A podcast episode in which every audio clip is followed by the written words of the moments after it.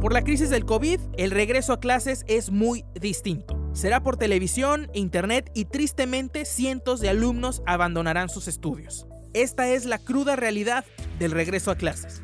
Hoy es 6 de agosto, soy Pedro Leal. Buenos días, buenas tardes o buenas noches y como todos los jueves la información hecha podcast está aquí, en Golpe de Realidad.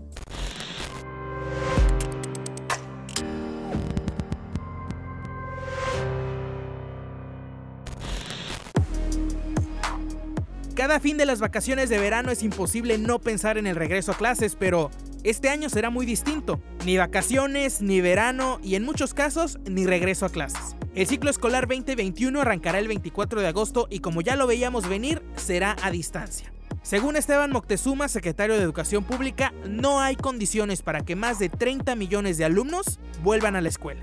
El 24 de agosto iniciará el ciclo escolar 2020-2021. Comenzará a distancia por no existir las condiciones para hacerlo de manera presencial. El riesgo para la salud y la vida sigue siendo alto. De lo contrario, nos puede suceder como Israel, Corea del Sur, Reino Unido, Francia, por citar algunos ejemplos, que abrieron sus escuelas y tuvieron que volver a cerrar.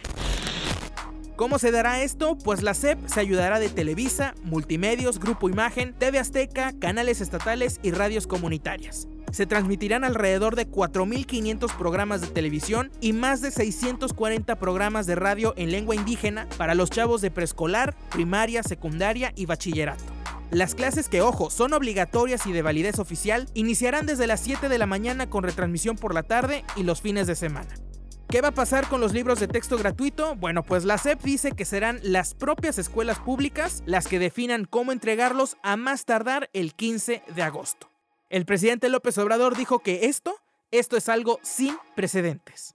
Es iniciar las clases con toda la formalidad, con los instrumentos nuevos, con este medio tan importante que es la televisión y en algunos casos también con el uso de la radio esto es histórico. Oigan, ¿y cuánto nos va a costar? Según el acuerdo de la SEP, se calculó que por cada niño inscrito se gastarán unos 15 pesos con IVA incluido. En total se pagarían unos 450 millones de pesos por el servicio de transmisión, es decir, unos 3.6 millones de pesos diarios. Esto por un lado, pero ¿Qué dicen los especialistas? Ernesto Piedras, director de The Competitive Intelligence Unit, dijo para así las cosas de W Radio que se favoreció el alcance de la televisión sobre su calidad como política pública y política de conectividad se favoreció el alcance por sobre la calidad. La radiodifusión sí nos llega prácticamente a todos. 92.5% de los hogares tienen televisión y solo 56.4% tienen internet. Yo creo que lo ideal hubiera sido aprovechar las tecnologías de la información, pero para las condiciones estructurales de un país como México. Esto es lo más democrático que se pudo hacer. No es bidireccional la comunicación. No va a poder decirle el chico al profesor, no le entendí ahí, me lo puede repetir, pero va a recibir unidireccionalmente el mensaje. El presidente de la Unión Nacional de Padres de Familia, Leonardo García Camarena, dijo para un reportaje de Octavio García en W Radio que con el Aprende en Casa anterior, la SEP no pudo contactar al 20% de los estudiantes. Más de 5 millones de niños, adolescentes de preescolar, primaria y secundaria, la Secretaría de Educación no supo nada de ellos durante la pandemia. Desde el 20 de abril hasta el día que se cerró el ciclo, el pasado 5 de junio, nadie de esos maestros de básica supieron absolutamente nada.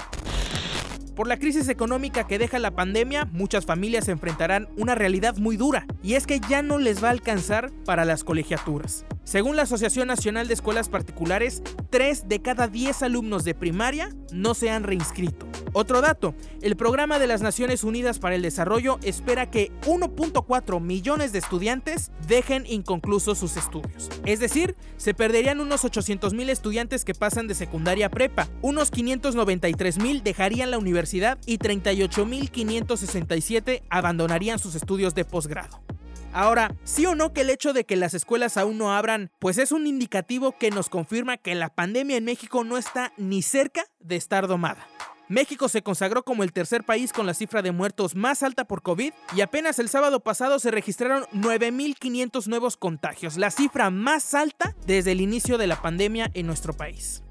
Así está la cosa, en unos 17 días veremos cómo arranca el ciclo escolar en esta nueva modalidad. Y la verdad es acertado que no quieran exponer a los niños, pero hay que esperar si funciona la estrategia, porque si no, habría que repensar urgentemente las políticas públicas, ya que lo que no se puede evaluar, pues no se puede mejorar. Y por cierto, hay que darle un agradecimiento enorme a las maestras y maestros por su esfuerzo. Literalmente nos abren las puertas de su hogar y le echan todas las ganas. Por eso nuestro agradecimiento por estar siempre ahí, al pie del cañón, por la educación.